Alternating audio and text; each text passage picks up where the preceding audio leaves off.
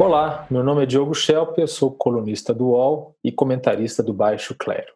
No último domingo, o presidente Jair Bolsonaro participou de uma manifestação com pessoas que pediam o fechamento do Congresso, do STF e outras pautas claramente golpistas.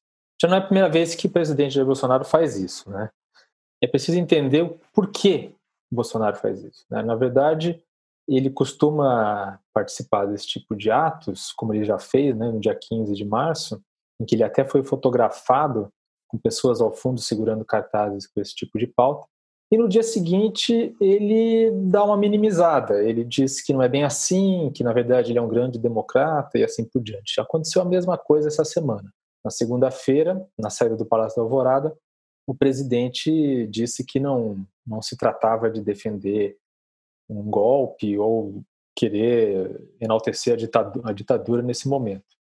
Mas fica claro que Bolsonaro está esticando a corda da democracia. Né? E qual é a razão disso? Bolsonaro tem várias razões para fazer isso. A primeira é que ele tem claramente uma nostalgia pelo período da ditadura militar.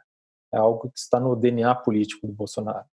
O segundo fator é que Bolsonaro está fraco. Ele nunca esteve tão fraco na presidência. Uma, uma prova disso é que ele passou semanas sendo humilhado pelo ministro da Saúde, que dizia uma coisa, ele dizia outra, e ele não tinha coragem ou não se sentia forte ou respaldado o suficiente para demiti-lo. Afinal das contas, o ministro vinha tendo amplo apoio popular.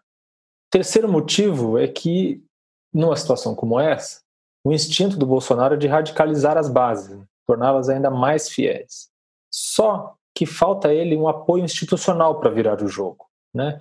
É, o STF vem tomando decisões que vão contra o poder do presidente e atribuindo mais autonomia ou reconhecendo mais autonomia dos estados e das prefeituras no combate à pandemia do coronavírus. É, no Congresso, ele se vê isolado também, principalmente pelas lideranças da Câmara dos Deputados e do Senado. Então, ele não tem esse apoio institucional. Então, para isso, ele precisa radicalizar também a oposição, porque o maior apoio que ele pode ter, se ele de fato tem planos ditatoriais, é o apoio dos militares. Mas até agora os militares não, têm, não estão dispostos a entrar numa aventura com Bolsonaro. Até porque ele se mostra um líder um pouco, um tanto quanto errático. Os parlamentares mais fiéis ao Bolsonaro eles vêm defendendo uma intervenção federal nos estados, né, com o argumento de que há corrupção na distribuição dos respiradores e assim por diante, na compra de respiradores e de equipamentos médicos. Né. É, ou seja, estão tentando encontrar uma desculpa de qualquer forma para centralizar o poder de volta nas mãos do presidente. E um fator é, adicional, né, que nessa tentativa de, de não, ser, não, se, não se mostrar tão isolado no Congresso, Bolsonaro passou dias tentando comprar deputados do Centrão com cargos no, alto, no segundo escalão do governo. Isso um pouco antes dele falar sobre a velha, velha política, criticar a velha política na manifestação de domingo. Isso, essa história toda me fez lembrar um livro que se chama O Manual do Ditador. Foi publicado em 2011 pelos cientistas políticos americanos Bruce Bueno de Mesquita e Alastair Smith. Nesse livro, eles dizem que há cinco regras para um ditador.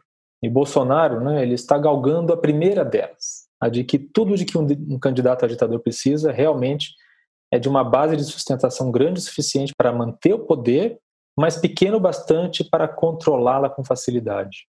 Então, acho que o que fica de lição para tudo isso é que não se pode subestimar Bolsonaro. Ele está esticando a corda, mesmo contra a vontade da maioria.